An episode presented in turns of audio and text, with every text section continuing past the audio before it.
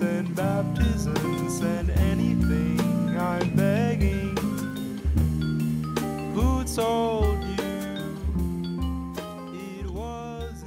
Bienvenidas a nuestro episodio número 2 de este podcast experimental que por el momento estamos llamando Entre la bala y el ron.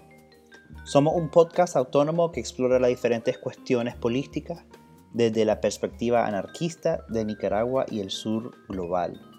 En este episodio tenemos a la brillante académica, compañera, camarada, cómplice y tuitera cosmopagista. Y vamos a repasar el famoso compás político, el cual es una herramienta que nos permite identificar distintas ideologías políticas. El cuestionario nos presenta con aproximadamente 60 afirmaciones a las cuales tenemos que apuntar si estamos en de acuerdo o en desacuerdo. Y así va calculando nuestras tendencias políticas. Entonces, comencemos. Estimada cosmopagista, muchas gracias por participar y por acompañarnos en estos inventos. Primero te quería preguntar, ¿qué te pareció el cuestionario? Bueno, a mí me gustó bastante el test. Lo sentí amplio y eso supongo que da como pauta para que uno pueda realmente situarse dentro del espectro político, pues, y ya el resultado de alguna forma em, se demuestra que, que, no, que no existe tal cosa como un binomio en términos políticos, sino que existe un espectro que es mucho más amplio, incluso que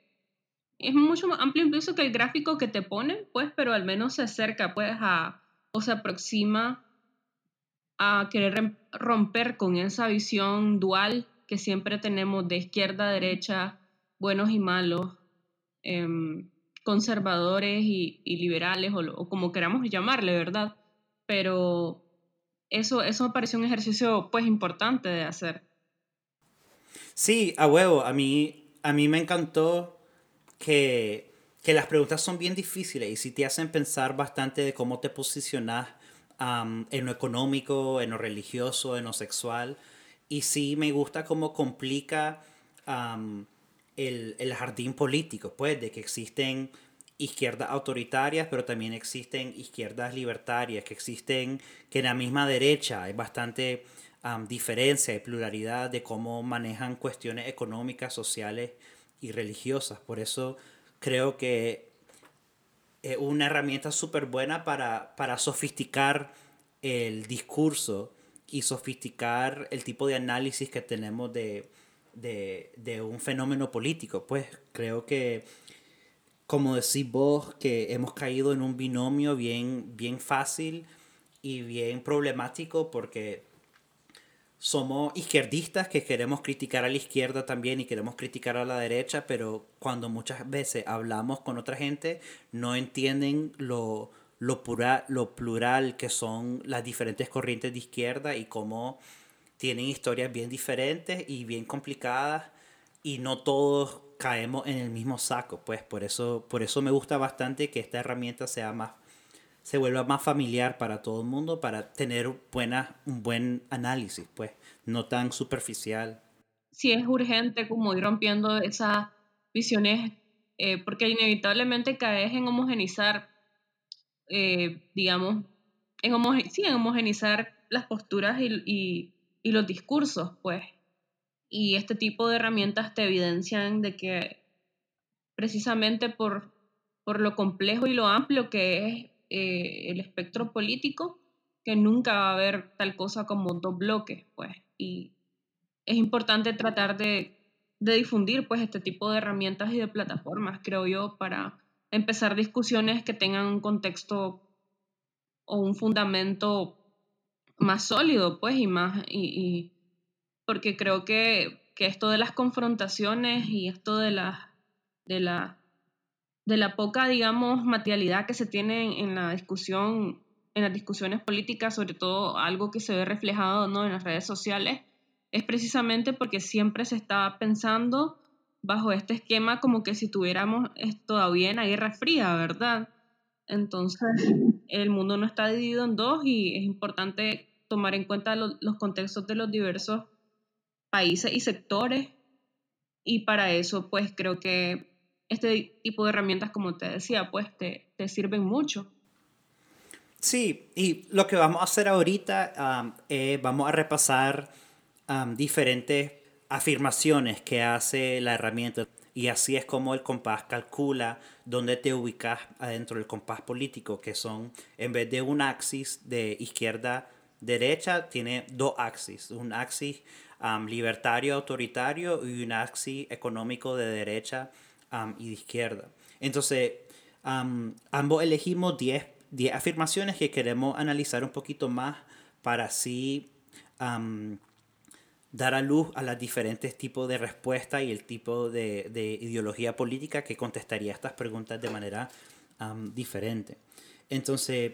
yo puedo comenzar con, con la primera afirmación, que el compás político nos pregunta si nuestra raza comparada con otras tiene más cualidades superiores. Creo que este, esta pregunta está buscando cómo identificar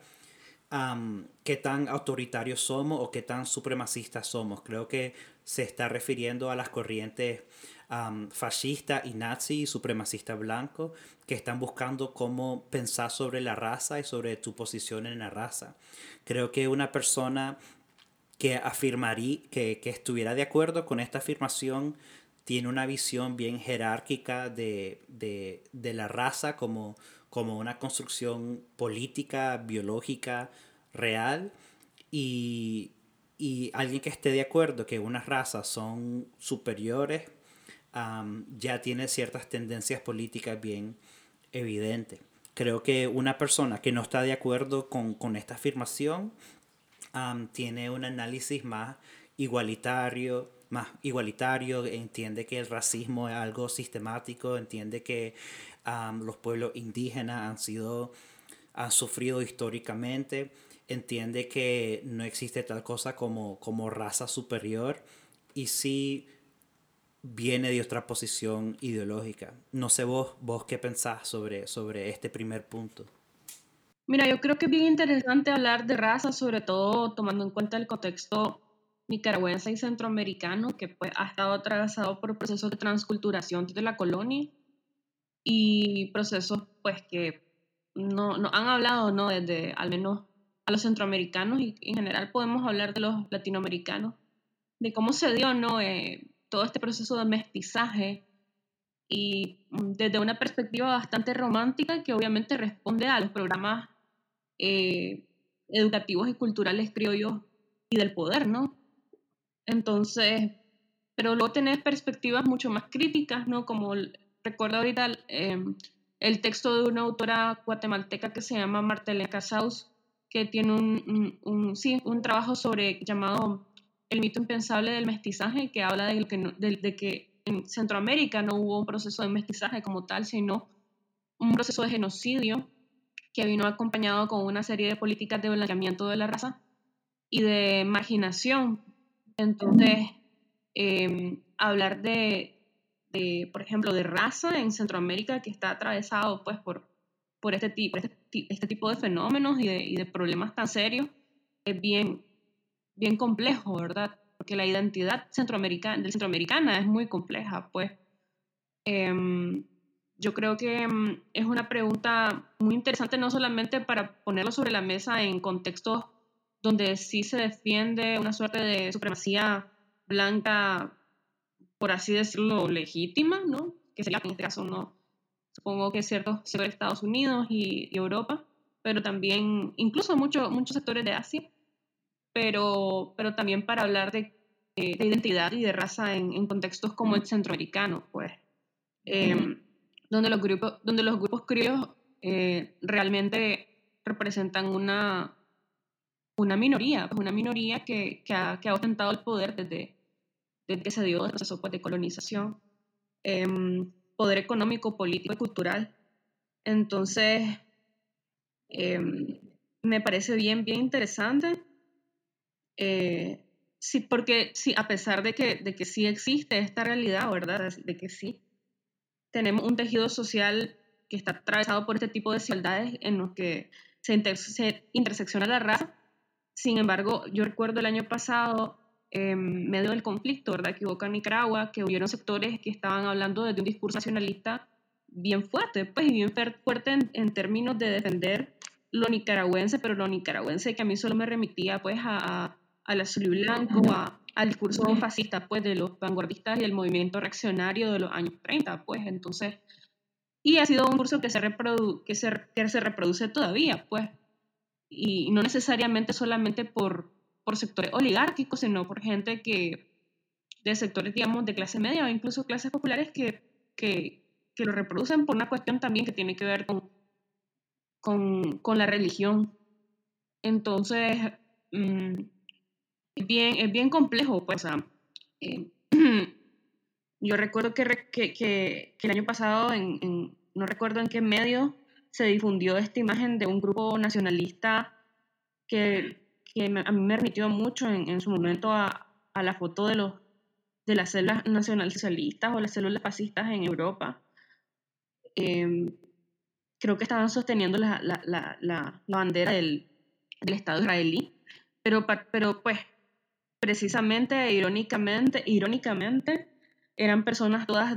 de, de, de color, o sea, de piel morena, pues de piel oscura. Y entonces ahí es donde te das cuenta, pues, que el discurso nacionalista no solamente puede ser reproducido por aquellos que tienen eh, eh, una cuota de poder, pues, sino que también puede ser de alguna forma reproducido por, por, personas pues de otro tipo de, de estatus sociales y, y, de clases sociales y de, de, géneros, etcétera, pues. Sí, estoy totalmente de acuerdo con todo lo que decís. Continuemos a la, a la segunda, al segundo punto. A la segunda afirmación que elegimos es una que dice, sí, la tierra no debería ser un bien trazable para ser vendido y comprado. ¿Qué pensás vos sobre esa afirmación? Eh, yo creo que, bueno, en su momento no, en, el test le, le di en total desacuerdo, creo. Esa era la opción. Porque creo que una de las políticas que han mantenido todos estos gobiernos, todas estas administraciones, y, no solo, como te digo, un problema de Nicaragua, sino un tema de Centroamérica, sí ha sido todo el tema pues, de, del respeto total por las comunidades y por la tierra de los pueblos indígenas pues, y del pueblo afrodescendiente. Entonces vos venís y, y, y simplemente invadís o forzás a, a una comunidad indígena a vender o, o, por ejemplo, forzás a esa comunidad indígena a, a que va a ir una empresa minera, pues, y va a acabar con los recursos de esa zona, o, por ejemplo, como sucedió, pues, en Nicaragua cuando se aprobó la ley eh, del cáncer oceánico, pues, que no se, no se hizo para nada un proceso de, de consulta a las comunidades campesinas eh, afrodescendientes y, y, y, también indígenas sobre cuál era su valoración de este proyecto canalero. Y pues de ahí surgió el movimiento campesino anticanal, pues que estaba defendiendo el derecho sobre sus territorios y, y sí, pues definitivamente, definitivamente que la tierra no debería ser un bien transable. trazable. Eh, creo que este tipo, es bastante irónico, pues como el discurso de Ortega ahí mutó de un discurso no antiimperialista antiinjerencista, que era el que se mantuvo durante todo el periodo de los 80, hacia un, discurso muy eh, progresista en términos neoliberales, pero también que estaba defendiendo pues de manera bastante abierta el injerencismo, pues. Entonces, o respaldándolo. Entonces, creo que, que sí, pues no debería hacerlo. Y, y es importante, pues, respetar eh, las políticas de, de, los pueblos campesinos y de, los, de, de comunidades campesinas y de, y de los pueblos indígenas y afrodescendientes. Pues. Sí, creo que estoy totalmente de acuerdo con vos. Creo que este tipo de afirmación busca um, nuestras opiniones sobre la propiedad privada. Y creo que la propiedad y privada um, es súper central en las ideologías políticas. O sea, hay un grupo um, que sí ve la propiedad privada como, como fundamental en las libertades de una persona y hay otras personas y hay otros grupos um, con diferentes ideologías políticas que ven la propiedad como algo más colectivo, como algo que le pertenece a todos. Y sí, creo que hay comunidades indígenas y campesinas que tienen una relación completamente diferente con la tierra, que la tierra no es algo que, que debería tener fronteras, que deberíamos de, de vender y volver una con una comodidad, que hay una relación totalmente diferente que el capitalismo y el neoliberalismo completamente no entiende y que busca cómo privatizar y comodificar y, y vender tierra por sus recursos naturales. Entonces yo estoy completamente de acuerdo de que, de que la tierra le pertenece a los que los trabajan, pero también le pertenece a los que han existido históricamente en esos territorios. Y como... Sí, conservado. Y ahora creo con tener co- completamente razón que con el horizonte del cambio climático tenemos que tener una relación completamente diferente con la tierra. Una tierra no para explotar, pero una tierra para preservar am, a cualquier costo. Porque literalmente debido a muerte para ciertas comunidades. Sí, es bien interesante lo que vos mencionaste sobre cómo los sistemas neoliberales y el capitalismo no han entendido la relación de los pueblos originarios sobre esos territorios, porque desde una lógica también izquierda, eh, digamos, eh, ¿cómo podemos llamarle? Izquierda eh, clásica, por decir algo, eh, podés hablar de que esa relación o ese vínculo que han tenido eh, los campesinos y los indígenas sobre sus territorios es como se puede equiparar a la cuestión de la, de la propiedad privada, cuando no es así, pues, o sea, prueba de eso fueron las políticas, el rechazo de las políticas de, de la reforma agraria por parte de, las comunidades campesinas y afrodescendientes en los 80 y cómo, pues, el,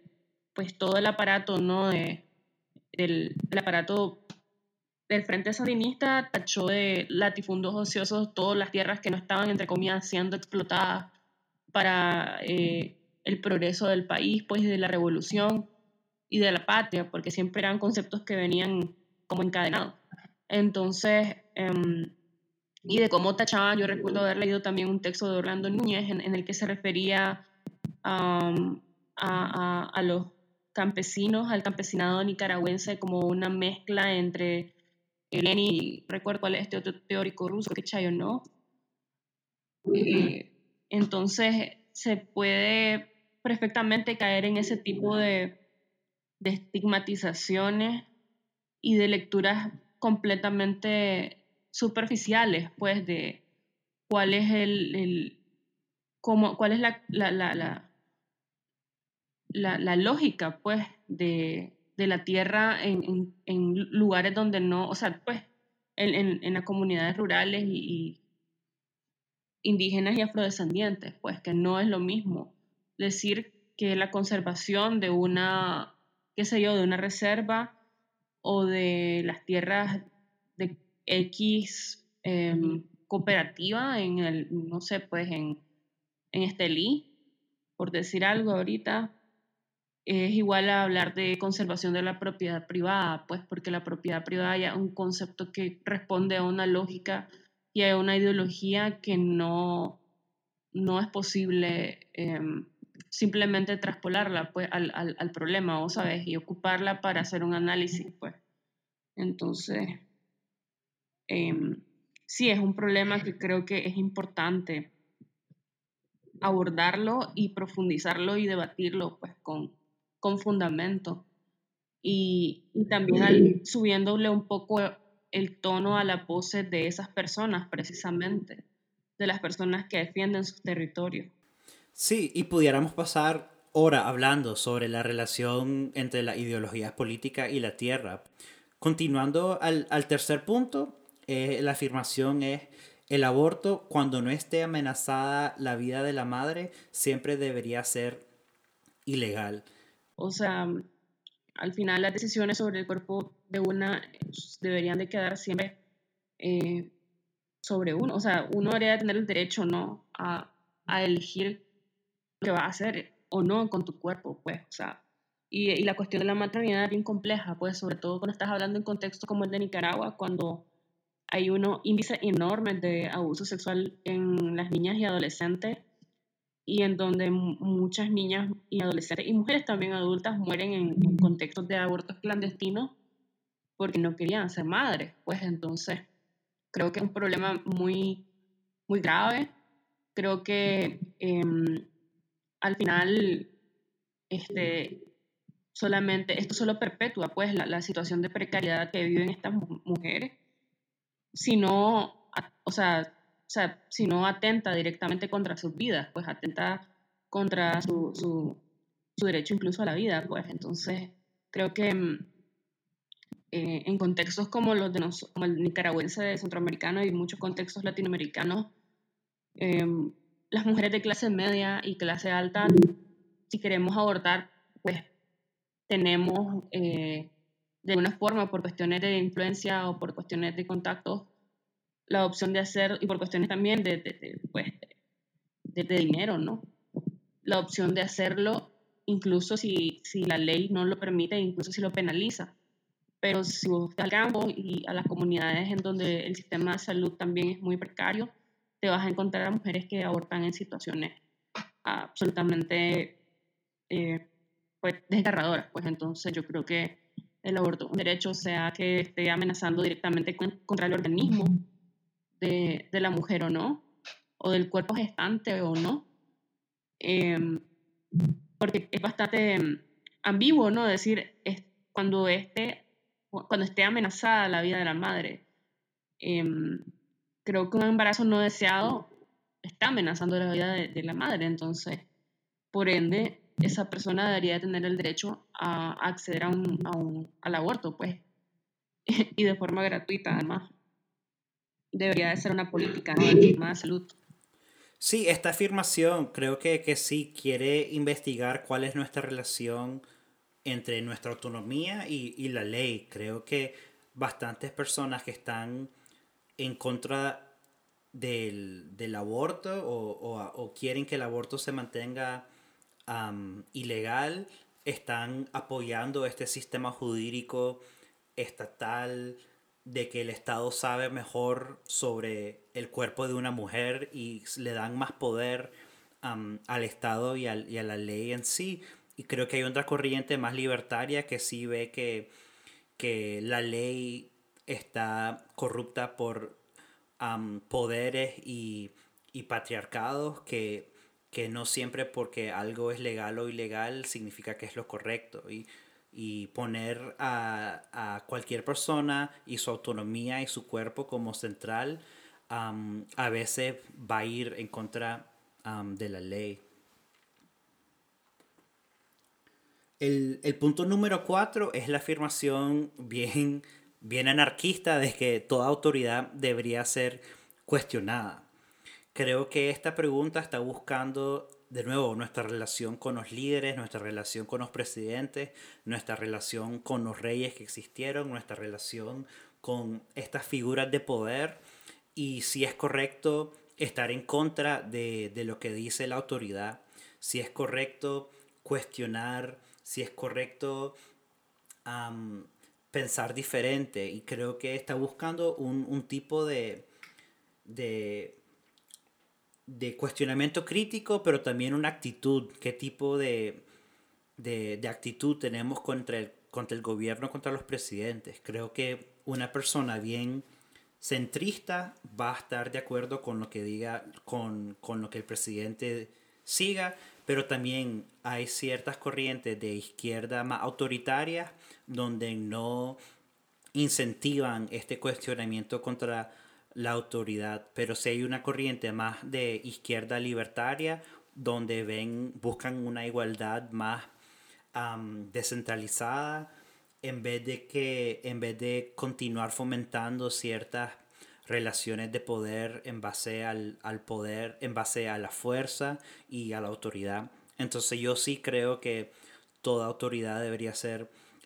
cuestionada, no en un sentido bien juvenil de que estoy en contra de todo, pero en un sentido bien estratégico sobre, sobre en quién confiamos y, y qué necesitamos para tener esa confianza, pero también cuestionar la autoridad y la jerarquía en sí. Y creo que, que esa pregunta también la podemos ver en cuestiones familiares también. O sea, hay bastantes corrientes que ven al padre de la familia como la máxima autoridad que no debería de cuestionar su, su, su privilegio encima de la jerarquía. Y la política de izquierda y derecha se encuentra inclusive en este tipo de relaciones am, familiares y de diferentes personas te van a contestar diferente. Sí, estoy completamente de acuerdo con vos y eh, yo creo que también más que debería es que es necesario cuestionar toda figura de autoridad, pues empezando, como vos acabas de decir, con, con las figuras de autoridad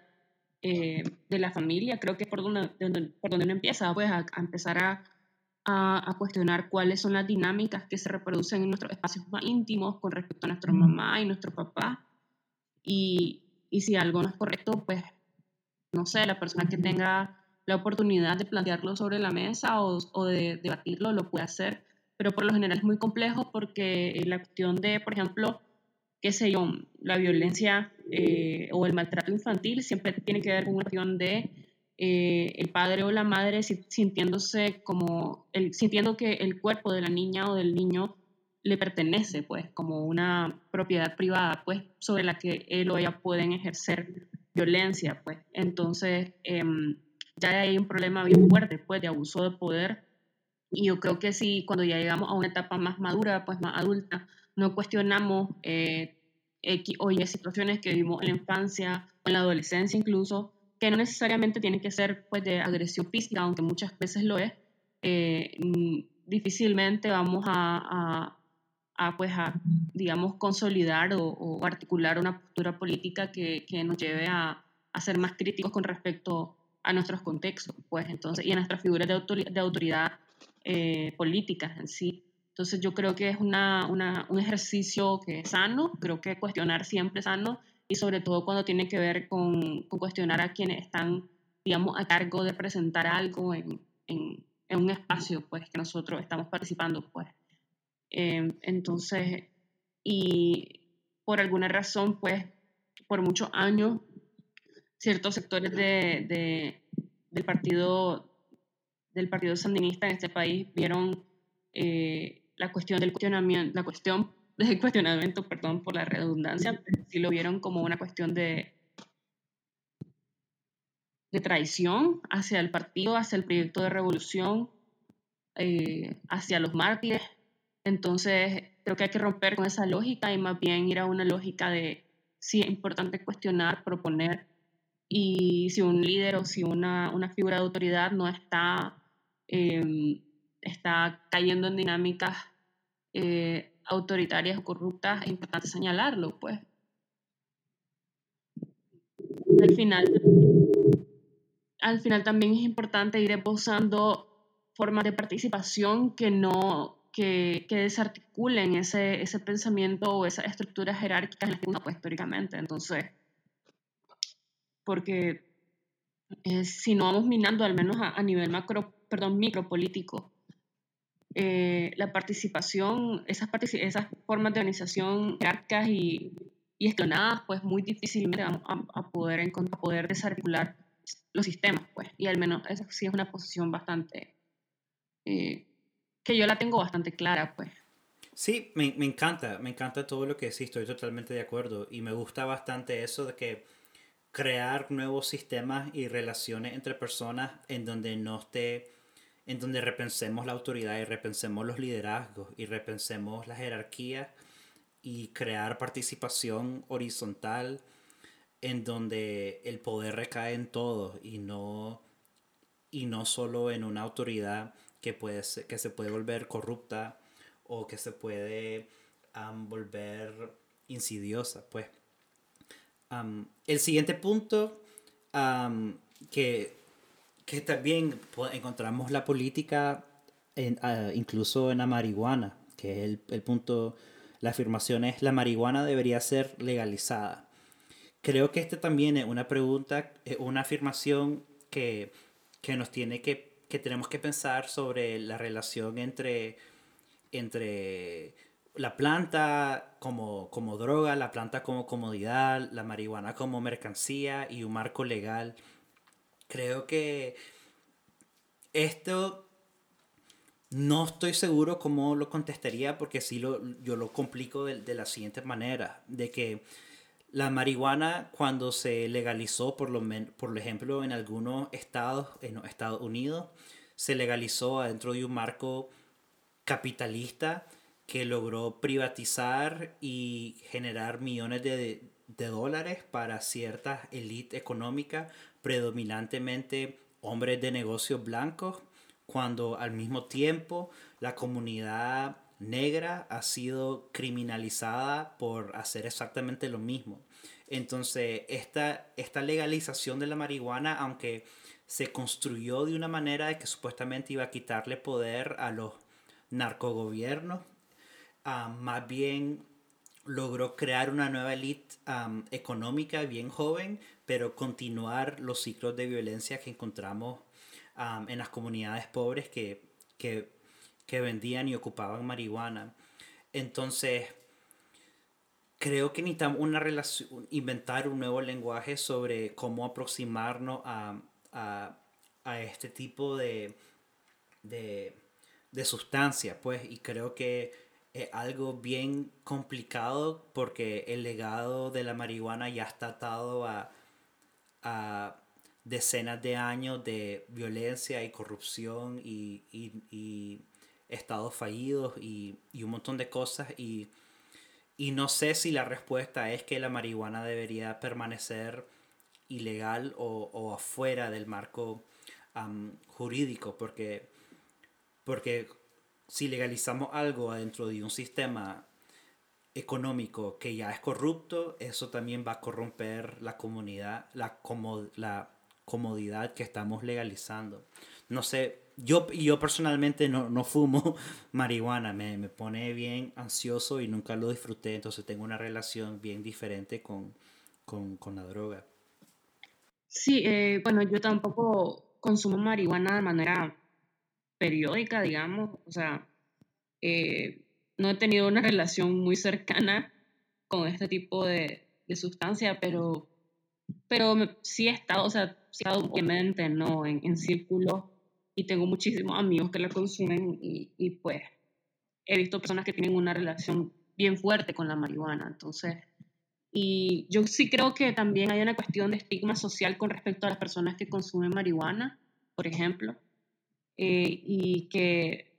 el clandestinaje, quieras o, quieras o no, siempre va a llevar pues, a situaciones bien, bien complejas, pues, de, en términos de quién compra, quién vende, eh, y de inseguridad para las personas pues, que quedan como en medio de, esa, de ese tráfico pues, clandestino de droga. Pues. Entonces, eh, yo tampoco tengo una respuesta, sobre todo por el con- porque el contexto de, de la droga, o sea, en, en Nicaragua y en la región es muy, muy, muy complejo. Entonces, o sea, debería hacer el ejercicio. No sé cómo fue, cuáles fueron los grandes resultados de- del ejercicio que hizo en su momento el, presidente Mujica en Uruguay, pero yo sí creo que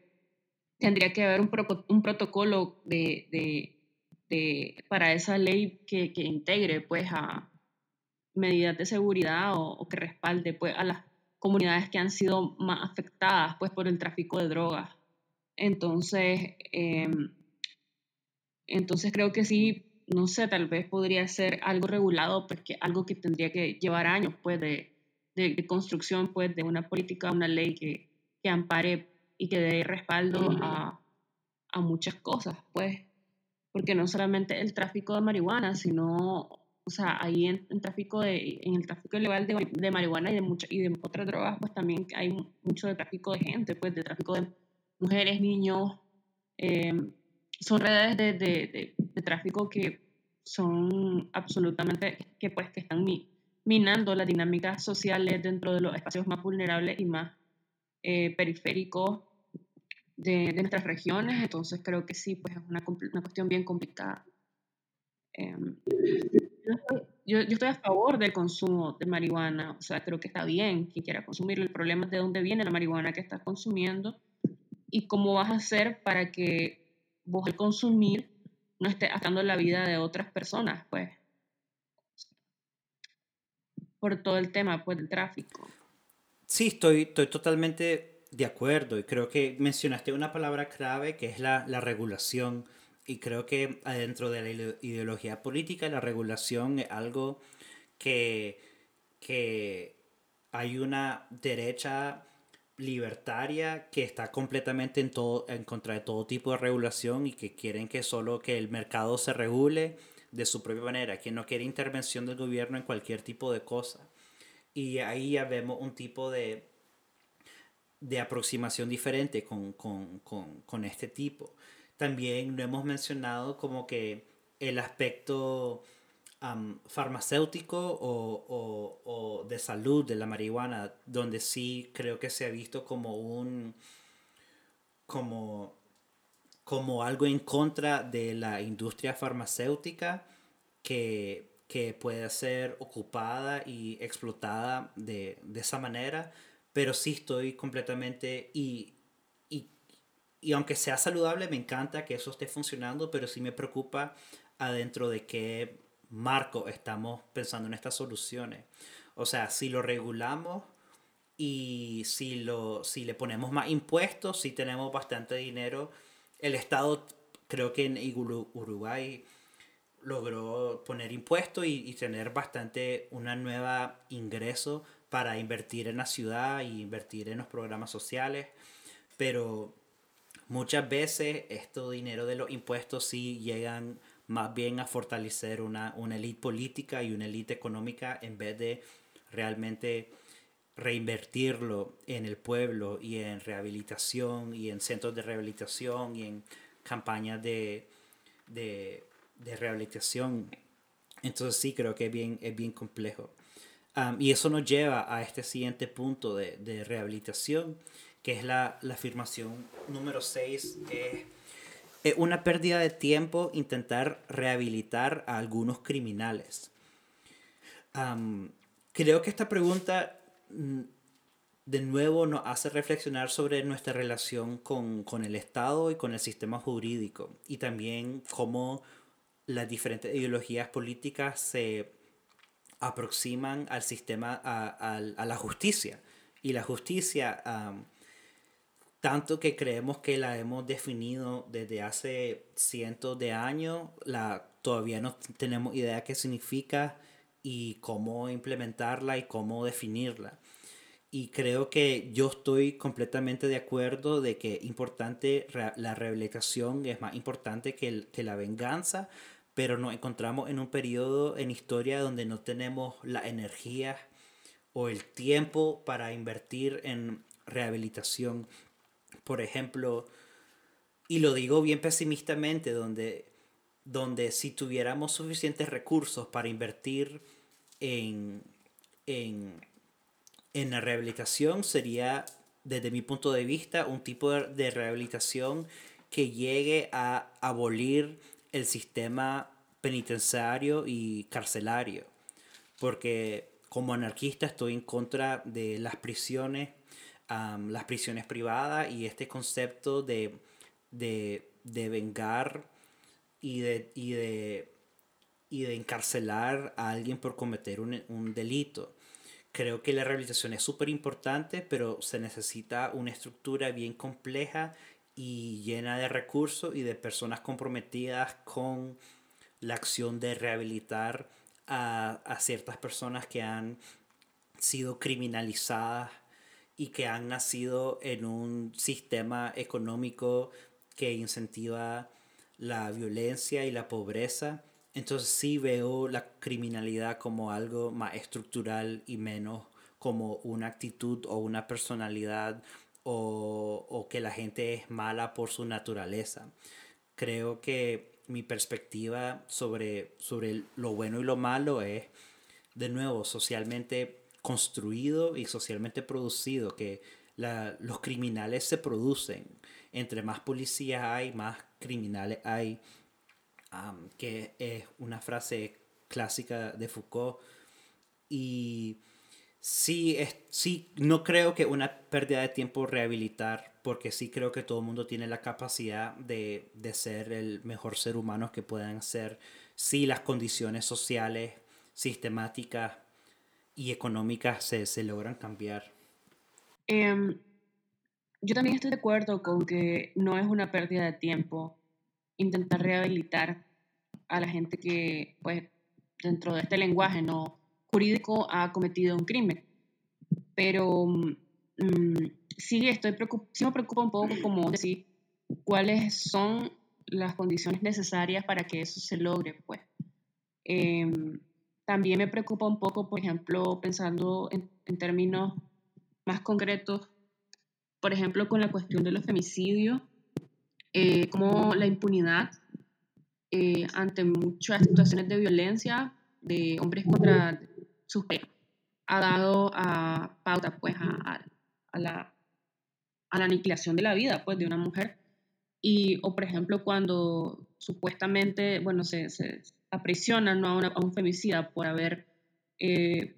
pues por, haber asesinado y a los tantos años cumple un, bueno se- digamos en términos locales no o términos un lenguaje más eh, simple se entre comillas portó bien y se libera qué sé yo un lapso de 5 o 4 años esta persona reincide, pues igual con, los, con las personas que son abusadoras sexuales, o sea, abusadores los abusadores sexuales, muy difícilmente, o sea, es muy complejo darle un, ac- un acompañamiento para, que esta persona salga de esos ciclos de violencia, pues entonces, y deje de agredir o de atentar o aniquilar la vida de otras personas. Entonces, creo que definitivamente la cárcel no es el lugar donde estas personas van a encontrar eh, un espacio para rehabilitarse y, y sí está pensado bajo la lógica de venganza, pero también me preocupa un poco la cuestión de la protección de la, de la vida de las víctimas, pues. Entonces creo que no, al menos a nivel regional, no estamos preparados para un sistema eh, alternativo al que, al que tenemos. O sea, creo que tiene que haber primero un proceso a nivel de, de, reforma de, de la educación y, y- de la educación y también cultural eh, que nos lleve eventualmente a poder abolir, a poder abolir estas estructuras eh, penitenciarias, pues, y, y que definitivamente solamente le sirven al poder, solamente perpetúan los ciclos de violencia estructural y, y, y que no sirven, pues, pero es que también eh, la situación, el contexto es muy compleja, porque hay personas que están afectadas, pues, directamente, víctimas que, y muchas mujeres, hombres, niños que per- han perdido la vida, pues, entonces creo que es bien, bien complejo, pero sí creo que, de hecho, porque hay cárceles, pues, y porque tenemos un sistema, sistemas represores y autoritarios, es que tenemos, entre comillas, criminales. Y sí depende del, de- del, del criminal, depende de qué, qué crimen se cometió, am, pero sí estoy de acuerdo de que am, la víctima tiene que tener am, prioridad en, en- en estos casos. También solo quiero recalcar que históricamente el, el acto de cuidado y de rehabilitación le ha caído am, a las mujeres. Entonces, cualquier estructura am, nueva de rehabilitación tiene que ser, tiene que ir más allá que solo el, que no tiene que re- no tiene que recaer sobre los hombros de las mujeres rehabilitar am, a estos criminales, que tiene que, tenemos que integrar la, rehabili- la rehabilitación y la justicia restaurativa en toda la sociedad en sí, no solo adentro de las cárceles, por, por decir. Ahora vamos al punto número 7. la afirmación es si los hombres de negocio y los fabricantes son más importantes que los escritores y los artistas. ¿Qué pensás? Creo que esto, esta afirmación responde a una lógica de,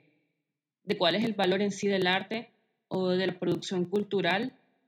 y, y de que, por ejemplo, qué sé yo, una persona que se dedica a hacer algo que tiene utilidad, entre comillas, en sí, eh, es más importante para la sociedad que alguien que puede, que su capacidad creativa lo lleva a hacer, qué sé yo, pues una pieza, eh, una obra de teatro o mm, una, una pieza musical. Entonces, creo que tiene que ver pues, con el valor que le da la sociedad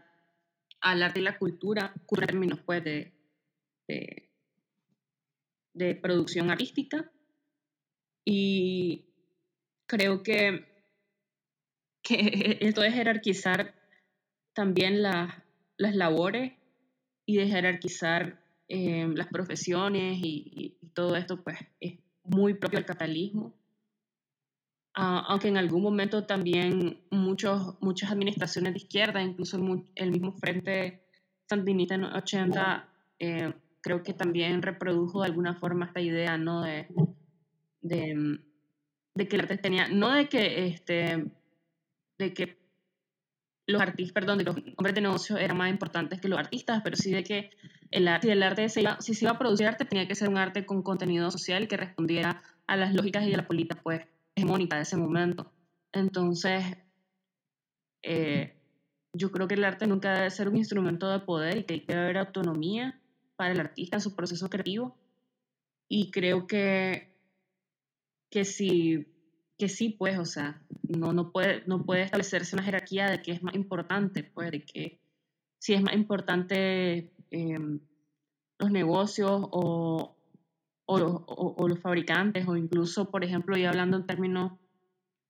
eh, concretos, qué sé yo, las leyes o, o, la, o la medicina o las ciencias duras, las ciencias experimentales son más importantes que las humanidades o que las artes.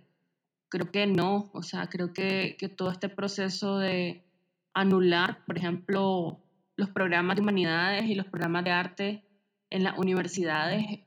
ha sido un proceso brutal y ha traído como consecuencia cuestiones muy terribles. Pues entonces estos espacios sirven de pensamiento crítico, pues, y son espacios que no deberían de abolirse. Entonces es muy peligroso eh, este tipo de, de jerarquizaciones, por eso es, es, muy peligroso reproducir esta lógica. Y, y, creo que es importante preservar estos espacios de, de creación y, y, de producción artística y, y darle su importancia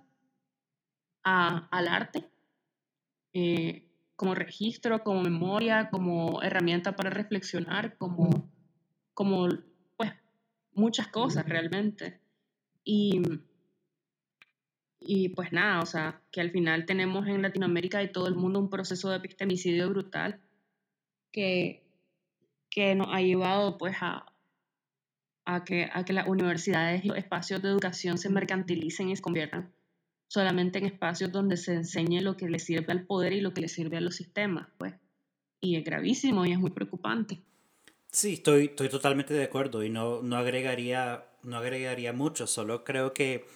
este tipo de afirmación busca pensar en, en cómo,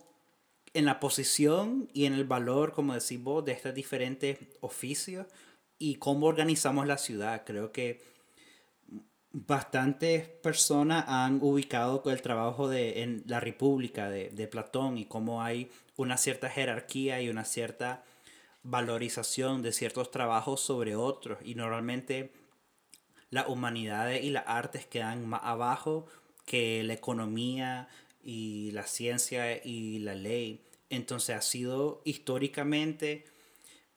se han menospreciado esto, este otro tipo de, de cualidades y de, y de y de oficios que son un poco más subjetivos o abstractos y no se los ha valorizado, pero correctamente mencionas vos que vivimos en un mundo neoliberal y capital que sí privilegias estas ciencias duras y estas y, y a estas y a estos oficios de, de negocio y, y, ley y medicina. Y, y es súper importante pensar radicalmente en una igualdad entre todos, que cada oficio tiene algo que, que puede ofrecer a la metrópolis y que todo oficio tiene algo que debería ser valorado y respetado. Y en algunos experimentos anarquistas se han hecho esta rotación de trabajo, donde todo el mundo puede participar en un oficio de la ciudad y así explorar sus propios sus propias pasiones y sus propios intereses basado en una, una igualdad radical en que todos somos iguales y todo lo que se hace es sumamente importante. Y creo que otras, otras tendencias ideológicas van a responder bien diferente a esta pregunta, diciendo que, que no, que se necesita ciertos oficios tienen, son más importantes que otros, como los militares o la policía o la ley o los políticos, y ya se va creando una jerarquía bien problemática social y psicológica. Continuando al, al, al, octavo punto, es la afirmación, sin ser religioso no puede ser moral. creo que esta afirmación está buscando de nuevo investigar cuál es nuestra relación con, con la religión y con la moralidad y cómo, cómo, construí, cómo construimos nuestra moralidad desde una perspectiva humanística o religiosa y, y qué dice eso de, de nuestra ideología. Creo que históricamente se han posicionado los anarquistas con, con el ateísmo, aunque no siempre. Hay, conozco gentes cristianos que son súper anarquistas y tienen un análisis anarquista de, de, de la lucha antiimperialista de Jesús, por ejemplo. Pero sí creo que, que hay cierta tendencia social y económica de la religión que sí la vemos como bastante tóxica, que es un, un- una estructura que no se cuestiona, una estructura sagrada, una estructura jerárquica, una estructura que basada en la venganza, basada en, en el rechazo, basada en... Y estas son las... Un, un análisis bien, bien tradicional de, de la religión, y estoy hablando aquí predominantemente de, de- del cristianismo, pero sí creo que la moralidad puede venir de otro espacio que no sea el religioso, puede venir de un espacio increíblemente humanista, puede venir de un espacio bien am, comunal, puede venir desde la tierra en sí, puede venir desde la naturaleza, de que la moralidad no es algo completamente sagrado, universal, que la moralidad es algo más am, local y abstracto y más am, conectado con nuestra cultura y con nuestras visiones del mundo. Entonces no creo que deberemos, debemos de aceptar una moralidad que viene desde arriba hacia abajo y que tenemos que construir una moralidad entre todos, entre nuestras relaciones y entre nuestras comunidades. Eh, bueno, yo estaría de acuerdo con vos con que hay tendencias dentro de los, dentro de, digamos, las religiones que definitivamente pues, tienen un valor, un valor, digamos, muy cultural, no solamente moral, sino cultural muy, muy importante y también un valor artístico, no sé, un valor eh, increíble y que a nivel de, de- de postulados, pues, de, a nivel de producción de pensamiento han, han hecho cosas eh, o, o han hecho relecturas, pues, incluso dentro del mismo cristianismo, como vos mencionaste, pues, relecturas de, de, de, de- de Jesucristo, pues, como persona histórica, como alguien que se, que se enfrentó al poder, pues, y que se enfrentó a la tiranía, ¿no? del imperio romano. Pero sin embargo, eh, el problema es cuando todas estas, todas estas, este, digamos, tendencias de pensamiento religioso responden a una estructura jerárquica que ha sido, pues,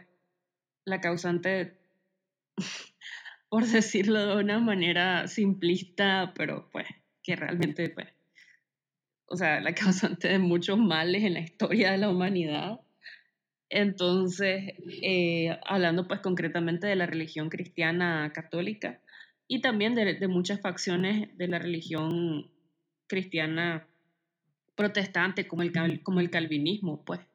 Entonces, y yo sí creo que, que es importante el pensamiento religioso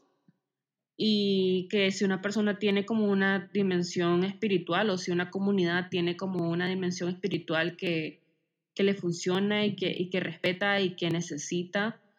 eh, es importante pues respetar eso, pero creo que, que sí es importante cuestionar las estructuras pues de, de, de, de las religiones. Y eh, no sé, pues, he escuchado muchas personas que se dicen ser religiosos o creyentes en Dios, más bien creyentes en Dios o en lo que sea, en un poder trascendental o en energías o en muchos dioses, por ejemplo, o, o lo que sea, pues porque hay una variedad increíble también de, de, de formas de teologías, pues, y de cosmovisiones como para solamente centrarnos en las que, en las predominantes occidentales, ¿verdad? Como es la misma, digamos, cosmovisión y las mismas eh, ideas, digamos, de los, de los mayas, de los aztecas y de las comunidades originarias en América Latina. Pero sí, yo creo que una, una respuesta interesante a esto sería, por ejemplo, ser anticlerical o, o ser religioso sin, sin responder, perdón, creyente sin responder a ninguna estructura, pues. Porque ya cuando encarcelas el pensamiento teológico o el pensamiento em,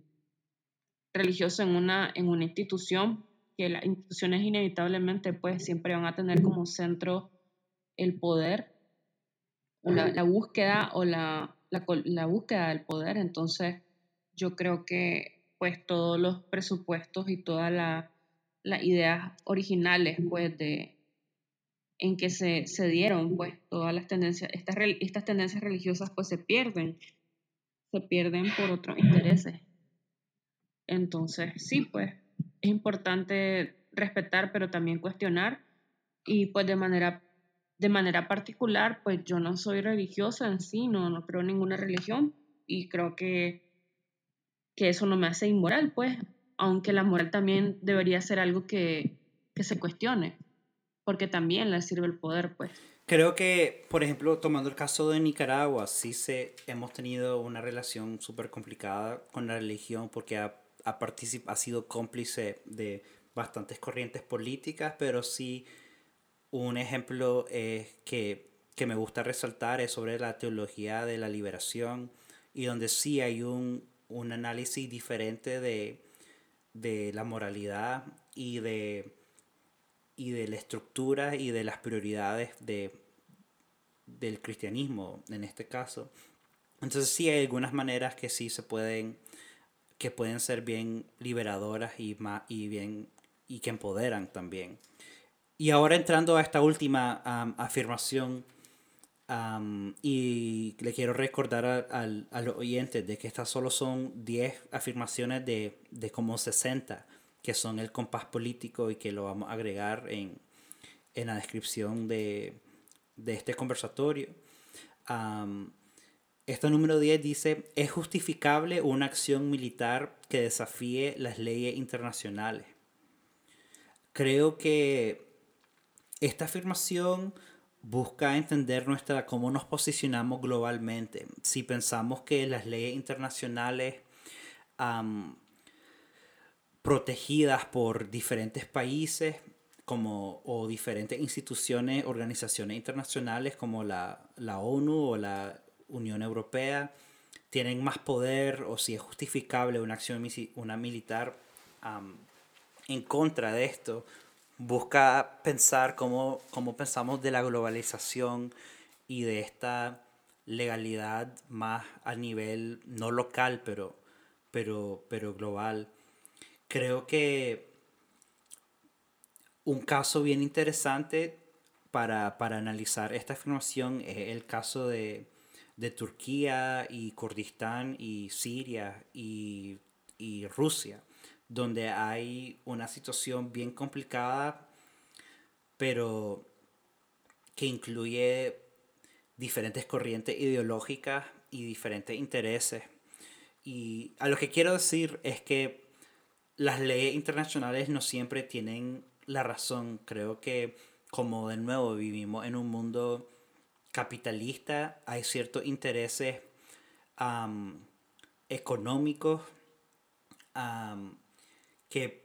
que, van a querer, que estas organizaciones internacionales van a querer proteger, como la, la ONU o la Unión Europea o incluso la, la Organización de de los estados de, América. y si esto ya creo que al mismo tiempo veo como bastantes orteguistas pueden ver esto y también estar de acuerdo de que no creen que, que lo más antiimperialista es, estar en contra de estas con, en contra estas organizaciones internacionales pues. Pero esta pregunta también quiere, quiero más, quiero saber qué, qué caso es, qué tipo de acción militar se, está, se está pensando, si es algo más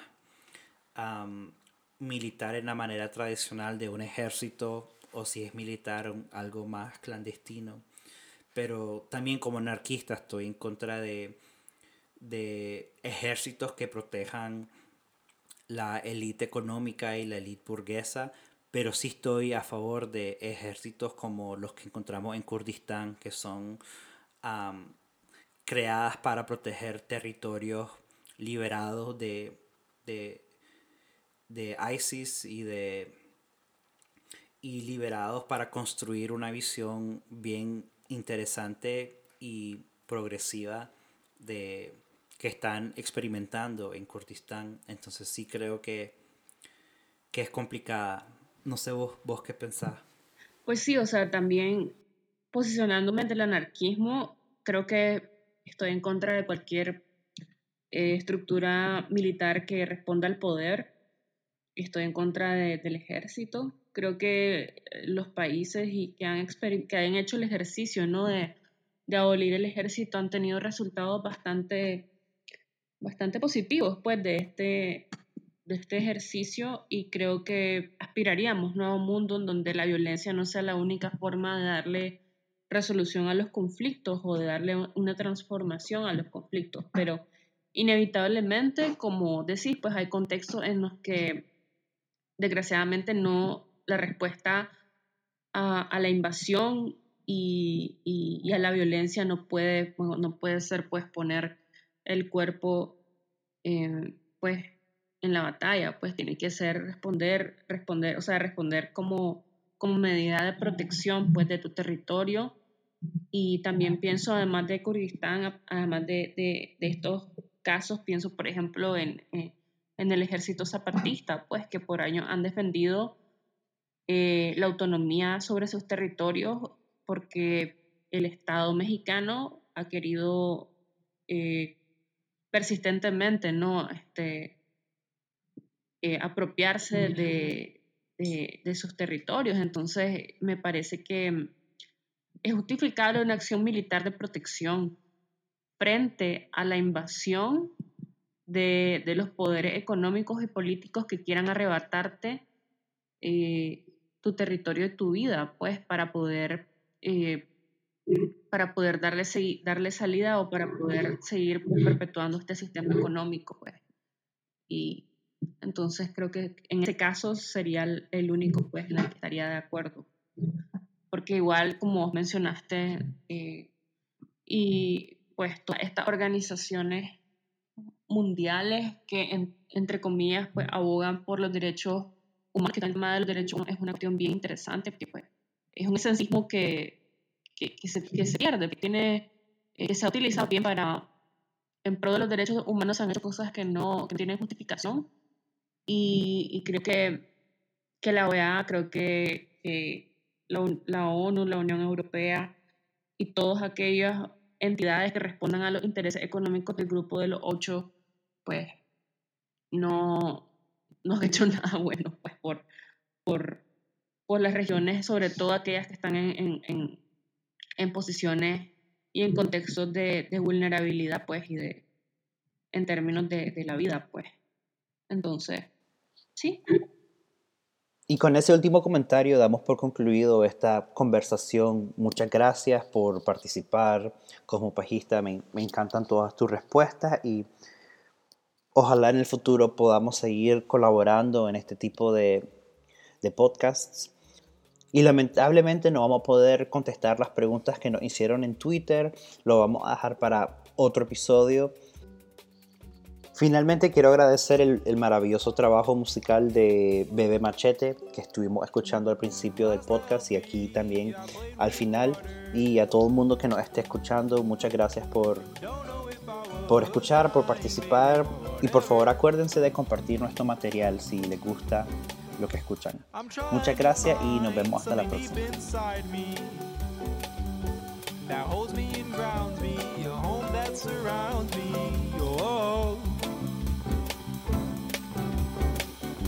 I'm trying to embrace when I already know.